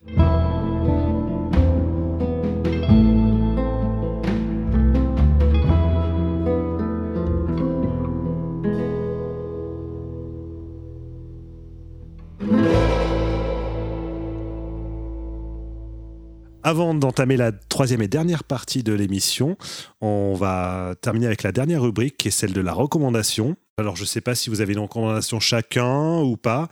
Euh, l'idée était, euh, pour rendre hommage à Ennio Morricone, justement, de recommander euh, l'une ou plusieurs de, ses œuvres. Romain, peut-être que tu veux commencer? Alors, Ennio Morricone a fait des choses très, très variées, finalement. Il a fait de la musique très expérimentale, il a fait de la musique pour orchestre. C'est intéressant aussi de noter que c'est un compositeur qui a fait beaucoup de musique libre, pas comment on peut dire, pas de la musique de film. Musique de concert Musique de concert, voilà. Euh, donc c'est intéressant d'aller voir un petit peu ce qu'il fait. Sur les plateformes de streaming, euh, on trouve beaucoup, beaucoup de choses. Donc c'est le premier conseil que je pourrais faire, que je pourrais donner, c'est d'aller voir tout simplement euh, l'étendue de, ce qu'il a fait. Très personnellement, je suis toujours, toujours été un très grand fan d'un film, et donc, donc, du film et de la musique d'Ennio Morricone, de La femme invisible. Alors évidemment, je l'ai noté, je l'ai pas noté, mais j'ai oublié le nom du réalisateur, que, j'avais que je suis allé voir un peu plus tôt. Euh, la Donna Invisibile, donc c'est un film italien un petit peu, euh, c'est pas un film érotique, mais c'est un film très sensuel et, ça se ressent dans la musique. Euh, et, donc la musique de New Morricone, je la conseille absolument sur ce film. Mhm. également Mission, qui est un film américain absolument splendide et je pense que c'est peut-être l'une des plus grosses, des, plus grandes claques que j'ai prises au cinéma. Enfin moi je l'ai pas vu au cinéma, je suis pas assez vieux, mais j'ai, euh, je parlais de la musique effectivement qui est très, euh, très marquante. Et puis, euh, et puis, et puis voilà. Et puis évidemment, les huit salopards, puisqu'il a eu un, a eu un Oscar pour ça. Et même si c'est une musique très tardive dans sa carrière, elle est, elle est vraiment très bien. Et, et voilà. Donc il faut, il faut aussi l'écouter. Est-ce que pour les huit salopards, c'était pas un peu des reprises de The Thing? Euh, Alors, c'est intéressant. Euh, je crois même que c'était des musiques qu'il avait, enfin certaines musiques qu'il avait composées pour The Thing, donc qui avaient été rejetées. de John Carpenter. Donc c'est un film d'horreur dans dans le Grand Nord. Enfin, je, ne sais plus où ça, dans, en, Antarctique ou quoi. Mais c'est c'est un western en fait. C'est Carpenter ayant toujours voulu faire des westerns. Il avait appelé New Morricone, donc c'est ce qui veut tout dire. Et, et donc les huit salopards, c'est un film qui se déroule pareil euh, dans la neige et, euh, euh, il faut débusquer il faut débusquer le traître comme dans le film de Carpenter où il faut débusquer le virus extraterrestre. Donc c'est assez rigolo et effectivement ça vient de là. Donc Ennio Morricone en tant que compositeur de, cinéma de genre c'est là où il a été très très bon même s'il n'a pas fait que ça. Donc western ou film d'horreur finalement c'est un petit peu ça se rejoint un petit peu et toi Jérémy est-ce que tu as des recommandations spécifiques à faire pour Ennio Morricone? Pour Ennio Morricone, non, malheureusement, je ne suis pas suffisamment connaisseur, mais je me disais que je pouvais éventuellement faire une autre petite recommandation en lien avec le sujet. Fais donc. que, euh, mais je rends tout à fait hommage au, génie de Morricone, bien sûr. euh, c'est pas du tout méprisant. C'est plutôt en lien avec Friends of Dean Martinez, dont on parlait ah. tout à l'heure. Et je pense qu'il y a un autre groupe très proche, à tel point que deux des membres qui étaient présents au tout début de Friends of Dean Martinez en étaient les membres. C'est Calexico, les deux membres en question, c'était Joey Burns et John Convertino. Mhm. Et c'est un groupe qui s'inscrit dans la même mouvance, exactement pareil. C'est du post-rock americana. Je pense que ça aurait pu être également une inspiration pour les musiques de Red Dead Redemption. Et si vous avez un album à écouter, je dirais par exemple Feast of Wire, qui est une, très bonne réussite de Calexico. J'espère que vous avez pris des notes, sinon je vous invite à rembobiner, si c'est encore possible. Dans tous les cas, voilà, on va finir avec Red Dead Redemption, avec le sujet peut-être le plus intéressant finalement. Donc c'est la question de, du monde ouvert, euh, c'est-à-dire comment est-ce qu'on intègre une musique euh, dans un monde ouvert et comment ça a été fait dans le cas spécifique de Red Dead Redemption. Vous avez déjà apporté quelques éléments de réflexion euh, précédemment. Je vous ai coupé avec. Ingratitude, je dirais. Avec ingratitude, mais bon, c'était pour le bien de, l'émission, pour qu'on se garde un peu les, éléments réflexifs pour maintenant. Premièrement, déjà, est-ce que Red Dead, d'un point de vue de l'utilisation musicale, il se différencie de la majorité des mondes ouverts ou est-ce qu'au contraire, on est typiquement dans la manière d'utiliser la musique qu'on retrouve dans d'autres mondes ouverts? On est à peu près dans le même principe qui est qu'il va y avoir de toute façon besoin d'énormément de musique par défaut quasiment, parce que les mondes ouverts ont cette particularité d'être des, jeux gigantesques, hein, tout simplement. Donc, devant une telle immensité, c'est difficile de se dire bon, bah, on va faire deux trois morceaux ou une petite dizaine et puis voilà. Non, ça suffit pas. De toute façon, de base, il faut faire beaucoup de morceaux et c'est à partir de là qu'on voit qui s'investit pleinement et qui renonce un peu vite. Évidemment, Red Dead est dans la partie investissement total. Quand on voit le nombre de musiques incroyables qu'il y a dans le 1 et surtout dans le 2, évidemment, euh, quasiment chaque mission a son propre déroulé de musique. Dans Red Dead 2, c'est incroyable. Le, quand on prend son cheval pour partir vers la mission, il y a une petite musique qui se lance et qui, souvent lancinante, qui prépare à l'action. On arrive sur place, la musique change, elle passe à quelque chose de plus tendu avant l'affrontement. Ensuite, l'affrontement éclate, la musique passe en action, puis on s'enfuit, et encore une fois, la musique change pour donner un sentiment d'évasion ou de tension. Et tout en, tout en gardant les mêmes euh, sonorités, peut-être, les mêmes, euh, une certaine continuité. Ah oui, tout à fait. Oui, tout à fait. il y a plusieurs fois, la musique est vraiment distinctive. On sent vraiment qu'on a une, ambiance particulière dans la mission. Je me souviens de la musique, par exemple, de la mission qui euh, fait qu'on doit essayer de faire communiquer les deux amoureux des deux clans rivaux euh, dans, la, partie à l'est de la carte. Euh, c'est une musique plus romantique, mais elle se, elle se construit effectivement tout au long de la mission. Il y a d'autres exemples beaucoup plus tragiques, je ne pourrais pas les citer parce que c'est quand même plus. ça spoil davantage. Mais voilà, on a un investissement total dans le fait que, puisque de toute façon c'est un jeu énorme, il faut plein de musique. Romain, est-ce que tu as des éléments supplémentaires à apporter? Est-ce que pour toi aussi, euh, Red Dead, il est dans la continuité de Zone Monde Ouvert, mais avec cet investissement euh, peut-être supplémentaire? C'est ça, hein, Jérémy a, tout dit. Moi, je rapproche souvent euh, cet exemple de Red Dead avec Skyrim. Je dis Skyrim, mais c'est propre aux trois, aux trois jeux, aux trois précédents jeux de, la saga composés par Jérémy Soul. Sauf que lui a composé beaucoup moins de musique. Bon, il en a composé énormément, hein, mais quand même beaucoup moins, ce qui fait qu'à un moment donné, on la reconnaît à l'oreille. Euh, dans Red Dead 2, on les reconnaît pas à l'oreille. Euh, ce qui est intéressant, puisque ça veut dire qu'ils ont composé énormément de musique, qu'il n'y a pas réellement de, réutilisation tout le long. Donc c'est pas euh, pas du tout un défaut de pas reconnaître les musiques. Au contraire, on a on a un investissement total dans cette cette, volonté de proposer une musique unique pratiquement à chaque instant du jeu. Et ça, c'est quelque chose de, bah, d'exceptionnel. Bon, il y a sûrement d'autres jeux qui le font également à, à cette échelle, peut-être pas à cette échelle, mais de la même manière. Et c'est vraiment quelque chose qui, euh, percute. Euh, quand on joue, on a vraiment euh, cette sensation de renouvellement constant des, des, des, sensations, des émotions. Et là, on parle justement de musique, mais aussi l'expérience sonore, en tout cas vécue avec Red Dead Redemption, elle n'est pas non plus que musicale. C'est-à-dire que j'imagine qu'il y a. Enfin, c'est même pas j'imagine, c'était déjà le cas dans le premier, mais je pense que c'est pareil dans le 2. Il y a énormément de moments, en fait, où il n'y a pas d'accompagnement musicaux, donc il y a beaucoup de parties avec du silence, ou en tout cas avec le son environnant. Mm. Comment est-ce que ça a été comment ça s'intègre en fait finalement ces éléments? Comment ça s'imbrique? Est-ce qu'on ressent euh, quand même une certaine continuité? Ou est-ce que les moments d'irruption musicale sont, euh, sont dénotent avec, euh, avec l'environnement sonore? Non, ça dénote jamais. Hein. Non, ça dénote jamais, c'est bien fait. Hein. Bah, souvent, ce qui est vraiment réussi, c'est le fait que la musique se lance naturellement. Le fait qu'ils aient travaillé sur la partie de la musique du monde ouvert, comme on le disait tout à l'heure, en call and response, ça donne beaucoup de place au silence et ça, ça, donne le ton de la mm. bande originale dans le sens où on commence à chevaucher avec son cheval. C'est difficile à prononcer ça. On commence à chevaucher avec son cheval. Plus rapidement. C'est redondant aussi.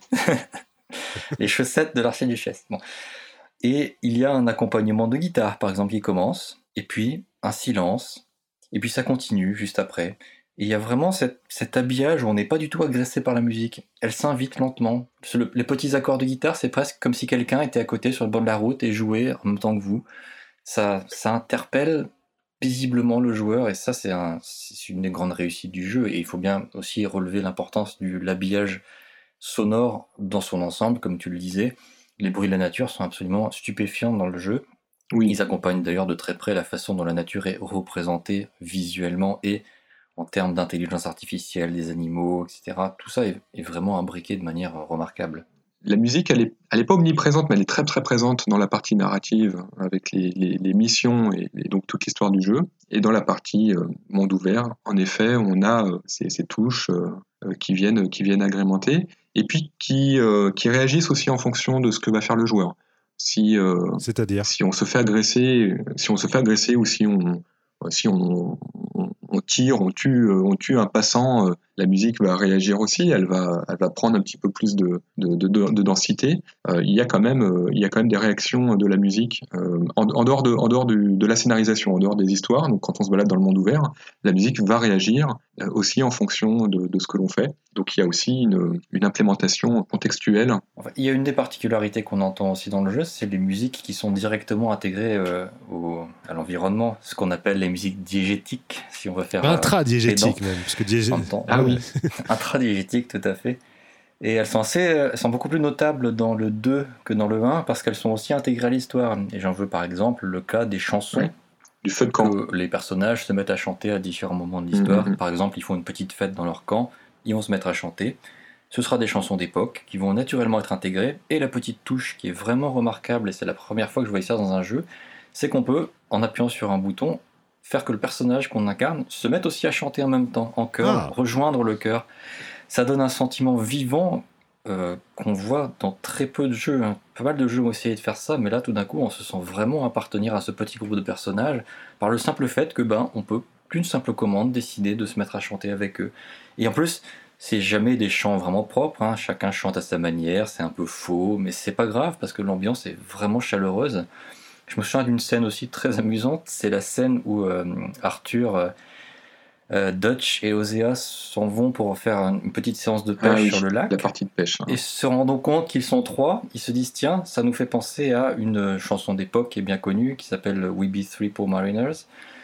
Nous sommes trois pauvres marins. Et petite anecdote au passage, quand ils ont commencé à la chanter, je me suis dit mais je la connais cette chanson-là. J'étais même en train de la fredonner en même temps qu'eux. C'est parce qu'elle était aussi utilisée dans Assassin's Creed 4, qui lui se déroule beaucoup plus, euh, en- à beaucoup plus tôt dans l'histoire. D'ailleurs, c'était deux- environ deux siècles avant euh, Red Dead Redemption Mhm. 2. Avec les pirates. Et donc ça a ajouté euh, côté, ce côté authentique vraiment marrant. Et bon, il faut aussi noter qu'il y a quelques chansons grivoises qui sont pas à mettre entre En toutes les temps, je oreilles. pense que le jeu de base, de toute façon, n'est pas un maître dans toutes les mains. hein. Ça reste un jeu Oui. pour adultes, quand même, à l'origine.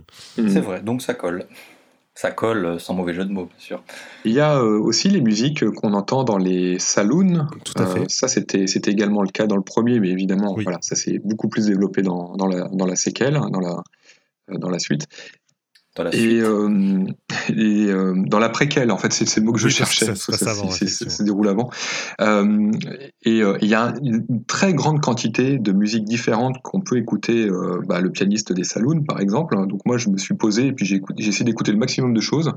Euh, et j'ai pas su les dénombrer. Vraiment, ils ont composé énormément, euh, enfin composé ou réutilisé des, des- des choses déjà existantes. Mais toute cette partie, toute cette dimension-là, que ce soit les chansons du feu de camp ou du camp tout court d'ailleurs, ou les musiques contextuelles dans les saloons, ou quand on va euh, dans la partie Mexique, dans le premier Red Dead, où euh, il peut y avoir des, des musiciens de rue à la guitare, participent euh, musicalement et pour le coup dans donc la diégèse, euh, la musique intra-diégétique, à la qualité d'ensemble de, Red Dead. Et au-delà de, ce qu'on appelle la bande originale, la richesse est également présente euh, de manière vraiment bien plus développée qu'on a l'habitude d'avoir dans un jeu vidéo. On est vraiment dans une quête, quelque part, de, l'immersion ultime, finalement, mais, euh, mais, mais sans, sans aller dans la- l'immersion par, euh, par la représentation, c'est-à-dire par la- l'angle de vue choisi. Je sais que pour certaines personnes, l'immersion, c'est par exemple d'avoir une vue à la première personne, voire un casque virtuel. Mais là, on est encore sur autre chose. On est sur une dynamique où on voit toujours le personnage en vue à la troisième personne. Mm. Mais malgré tout, on est quand même plongé dans cet environnement. En tout cas, c'est ce que je, je, je ressors de, de ce que vous dites, de, de- de vos paroles. Ce qui euh, revient le plus souvent sur Red Dead, euh, et d'ailleurs c'est un, un débat qui se déporte sur d'autres euh, éléments du, du jeu comme son gameplay, c'est que c'est finalement moins un jeu d'action qu'une simulation euh, pratiquement de, de- de l'Ouest américain. On, on est euh, sur quelque chose. Si on retire toute la musique qui n'est pas euh, dans, dans, dans la diégèse, la diégèse pardon, comme on disait tout à l'heure, donc la musique des feux de camp, la musique des, des saloons, et tout ce qui est à côté, y compris le gameplay qui est considéré comme, comme très raide et, et, et difficile pour beaucoup de personnes. Tout ça, ça se regroupe sous un, un- une seule et même rhétorique de la part des développeurs, c'est de, cette volonté de retranscrire pratiquement parfaitement fidèlement euh, l'univers euh, d'époque dans, dans Red Dead Redemption 2. Tout à fait d'accord. On sent rien qu'en prenant en main le jeu qu'on est vraiment face à une simulation plutôt qu'à un jeu typé arcade. Toutes les actions sont lentes, prennent du temps. C'est comme le genre de jeu dans lequel en fait on se rend compte que son personnage, on ne le fait pas souvent courir. D'ailleurs par défaut il ne court pas. C'est toute cette petite, euh, ce petit emballage qui effectivement a fait qu'à l'époque du jeu, on a vu pas mal d'avis dire mais c'est quoi ce gameplay, d'où il sort C'est- il, date d'il y au moins 10 ans. Et c'est vrai que c'est la première sensation que j'ai eue moi aussi, mais au fil du temps, on s'y habitue et on se dit en fait, on est vraiment beaucoup plus impliqué dans le jeu lorsque on sent l'effort que doit faire le personnage. Et évidemment, en termes de musique, ben, ça, se, ça se ressent aussi totalement. Cette approche est parfaitement intégrée à ce moule. Après, est-ce que musicalement, en dehors des passages qu'on a cités tout à l'heure avec les chansons, euh, qui sont des passages effectivement extrêmement marquants parce qu'ils euh, arrivent à des moments clés de, l'histoire et parce que justement les chansons sont vraiment mises en avant, euh, au point peut-être même de d'enlever tout environnement sonore en dehors des chansons, j'ai un doute, je me rappelle plus trop. Hein. mes souvenirs du premier sont vieux, vous me confirmerez. Mais est-ce qu'il y a des moments musicaux, donc de musique instrumentale, que vous, avez retenu en fait dans votre expérience sur des deux premiers Red Dead? C'est-à-dire, si je, je, demande ça, c'est par rapport à mon expérience des western spaghetti. Parce que dans les western spaghetti, il y a énormément de moments où la musique est très très mise en avant, où il y a euh, quasiment plus de son hors de la musique, mm. euh, où tout se joue justement sur une alliance très très puissante entre les images et, et le son les instruments. Et dans le premier Red Dead, j'avais pas vraiment retrouvé ça. C'est-à-dire que malgré les influences de, de Morricone dans le, style musical, il n'y avait pas de moment où la musique instrumentale prenait vraiment le pas sur tout le reste, au point par exemple bah, d'effacer les coups de feu ou ce genre de choses. Est-ce que c'est quelque chose qu'on retrouve dans, dans le 2 ou est-ce que finalement il est dans la même philosophie que dans le 1 là-dessus? Et est-ce que malgré tout, vous, vous avez eu des moments musicaux euh, qui, vous ont, qui vous ont profondément marqué? Dans Red Dead 2, sans dire exactement le passage, parce que c'est vers la fin, il y a, euh, je, crois, je crois, la seule scène de tout le jeu où la musique est extrêmement présente, et c'est justement là où on retrouve le thème euh, du premier jeu. Donc je pense qu'ils l'ont fait, euh, ils l'ont fait exprès, que c'est un, un, moment très important dans la narration euh, et, d'ailleurs, on est à peu près dans la conclusion, voilà, donc sans spoiler. Mais est-ce que c'est un moment de jeu ou un moment de, de cutscene? Ah, c'est un moment de jeu. Hein. C'est d'ailleurs, c'est même un moment d'action euh, où la musique est très très très présente. Euh, de mémoire, ça m'avait vraiment marqué. mais oui, effectivement, on n'a pas ça dans le premier, et puis par ailleurs, on n'a pas ça ailleurs dans le jeu, dans dans, dans, dans Red Dead 2. Après, il y a des moments qui sont mémorables quand à un moment donné les personnages en cavale se retrouvent sur un bateau et finissent par se retrouver sur une île au large de Cuba, euh, de mémoire, on a une musique qui est euh, beaucoup plus exotique, avec des, avec des chants je sais pas comment dire, des chants pas polynésiens, mais voilà, des, chants. donc là, ça marque parce qu'effectivement, on a, on a une musique qui, qui vient, qui vient illustrer de manière un petit peu plus, un petit peu plus voyante, un peu plus marquante, euh, le passage, les passages en question.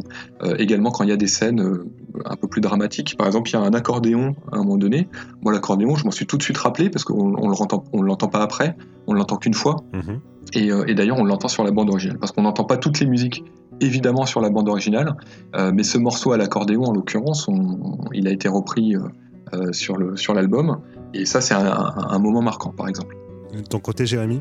Bah, c'est vrai qu'effectivement, la musique est toujours de bonne qualité, c'est ça qu'il faut noter, mais c'est effectivement rare qu'on s'en souvienne au, point de pouvoir la, refredonner derrière. L'un des moments les plus marquants, bon, c'est beaucoup plus tôt dans le jeu, donc je ne vais pas spoiler trop, c'est un moment où les personnages vont faire une sorte de, de raid, de vengeance au manoir d'un groupe d'une famille du coin.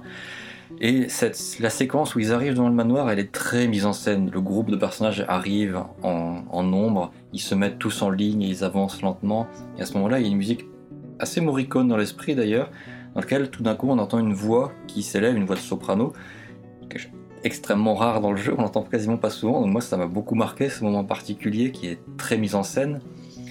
Mais à part ça, c'est vrai que voilà, on est un peu comment dire, le cul entre deux chaises, parce que comme, je disais en introduction, enfin, de ce que je viens de dire, la musique est toujours belle, elle est toujours bien intégrée, bien faite, et pourtant, c'est rare qu'on puisse dire tiens ce passage là la musique elle, était vraiment bien et alors question qui tue justement et là on va c'est peut-être ce qui va permettre d'ouvrir le sujet nous on va s'arrêter là mais c'est vraiment pour peut-être euh, faire euh, réfléchir là-dessus.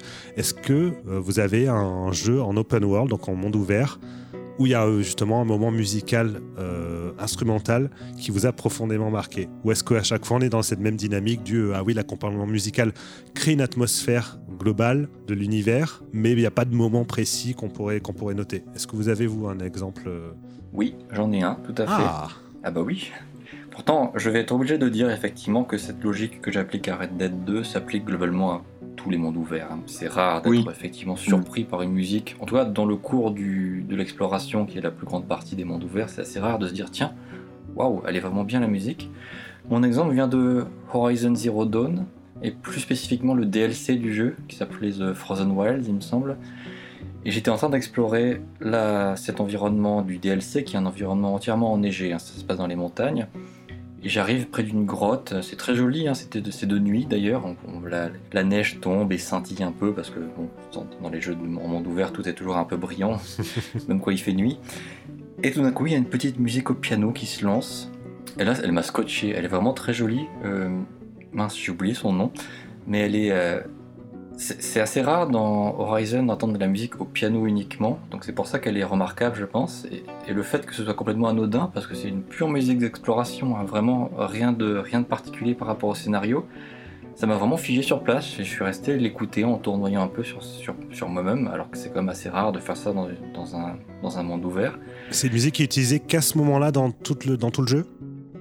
C'est le seul endroit où je l'ai entendu. Après, comme elle est sur la bande originale de base, je soupçonne qu'elle était dans le jeu d'origine qu'elle m'a peut-être pas du tout marqué. Ah, ça c'est intéressant aussi. Euh, c'est la première fois que je l'ai entendu, mais euh, là, sur le coup, c'était quasiment foudroyant. Hein. Et donc la musique s'appelle The World and All Its Lessons, pour ceux qui veulent l'écouter. On note la recommandation. Et de ton côté, Romain, est-ce que par exemple dans Breath of the Wild, il y a la musique qui t'a marqué? non, mais. Oh, ça attaque. Non, comme disait, euh, comme dit Jérémy, bon, j'ai pas joué à Horizon Zero Dawn, mais j'ai pas de, j'ai pas de musique marquante. J'ai une sensation qui me reste et qui, euh, qui me restera à jamais, c'est, euh, c'est explorer le monde de Morrowind, qui, avec la musique de Jeremy Soule, c'est vraiment quelque chose qui m'a énormément marqué, que j'ai retrouvé après dans Oblivion et dans Skyrim, mais c'est pas une musique précise. C'est, c'est la manière dont c'est fait voilà, mais c'est le propre effectivement des mondes ouverts d'avoir euh, cette sensation où tout se mélange, euh, ce côté organique du coup, euh, pour reprendre ce, joli mot que l'on a dans, dans Red Dead 2 c'est peut-être une autre manière finalement d'apprécier quelque part la musique de jeux vidéo. On n'est plus dans euh, l'écoute de vraiment de béophile qui va apprécier euh, telle musique, tel morceau spécifiquement, mais plus comme tu dis dans une sensation globale, quelque chose qui, euh, qui va traverser l'œuvre et qui va, qui va nous rester en tête. Il suffira par exemple après d'écouter une bande originale du jeu pour se rappeler non pas d'instant précis, mais plus d'une atmosphère, euh, atmosphère globale. Je pense que c'est ouais, ce qui fait la différence en termes de, philosophie avec d'autres euh, d'autres genres de, jeux vidéo. C'est comme ça d'ailleurs qu'on constate à quel point les bandes originales de ces jeux, et notamment de Red Dead, ce sont de vraies réinterprétations. Hein. On ne peut, pas, peut pas dire que c'est la bande originale du jeu. La meilleure BO du jeu, c'est le jeu lui-même. Oui, c'est impossible à, retranscrire. C'est bien dit. Sur ces belles paroles, on va enfin s'arrêter là sur euh, la question de Red Dead Redemption. En vrai, il y aura bien sûr plein d'autres choses à dire encore hein, sur, euh, sur la question des, jeux à monde ouvert et de leur musique. Mais bon, c'était déjà, je pense, une introduction euh, avec des pistes de réflexion intéressantes sur, sur la question. avant de nous quitter, on va revenir sur l'actualité de Sœur d'édition et Wire, Records. Je vais te laisser commencer, Romain. Quelle est l'actualité de Wire en ce moment? Alors, comme on travaille exclusivement sur des produits à, licence avec des gens qui sont un petit peu compliqués, euh, je ne peux rien dire malheureusement. On a beaucoup, beaucoup de choses qui arrivent à la rentrée. Euh, c'est pour nous euh, un peu une révolution. On a beaucoup, beaucoup de choses qui enfin euh, se font. Donc c'est un milieu qui est pas facile. Donc c'est aussi pour ça que je le, je le, formule de cette façon. Euh, entre temps, parce que notre dernier podcast à, propos de Grandia, on a lancé un Kickstarter d'un album piano de Chrono Cross. Très belle réussite votre Kickstarter, félicitations. Voilà, entre-temps le Kickstarter est déjà terminé, mais les gens peuvent toujours participer après, évidemment, pour commander les produits.